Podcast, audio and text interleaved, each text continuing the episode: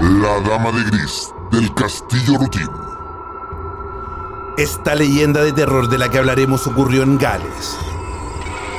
En este lugar, los visitantes todavía pueden ver los restos de las partes más antiguas del castillo,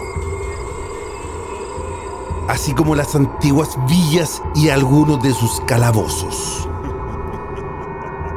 No es de extrañar que algunas almas inquietas vaguen aún por este lugar. Se dice que hay varios y diferentes fantasmas que deambulan por las instalaciones del hotel. Pero el más conocido por los lugareños es la Dama de Gris. Se dice que el fantasma de esta dama ha sido visto caminando por los pasillos del castillo y rodeando la sala de banquetes. Se cree que la Dama de Gris fue la esposa del segundo comandante del ejército de Eduardo I, que ocupó el castillo por el año 1282.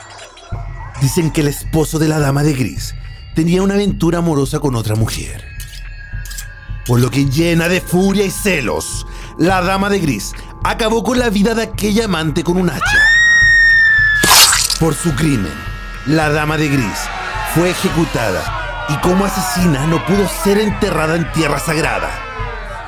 Por lo que su tumba se puede ver fuera de los muros del castillo, cubierta de piedras. Esto fue Mito o Leyenda en el cartel paranormal de la Mega. Soy Chris Machilian y pueden seguirme en Instagram como arroba Machilian. Buenas noches.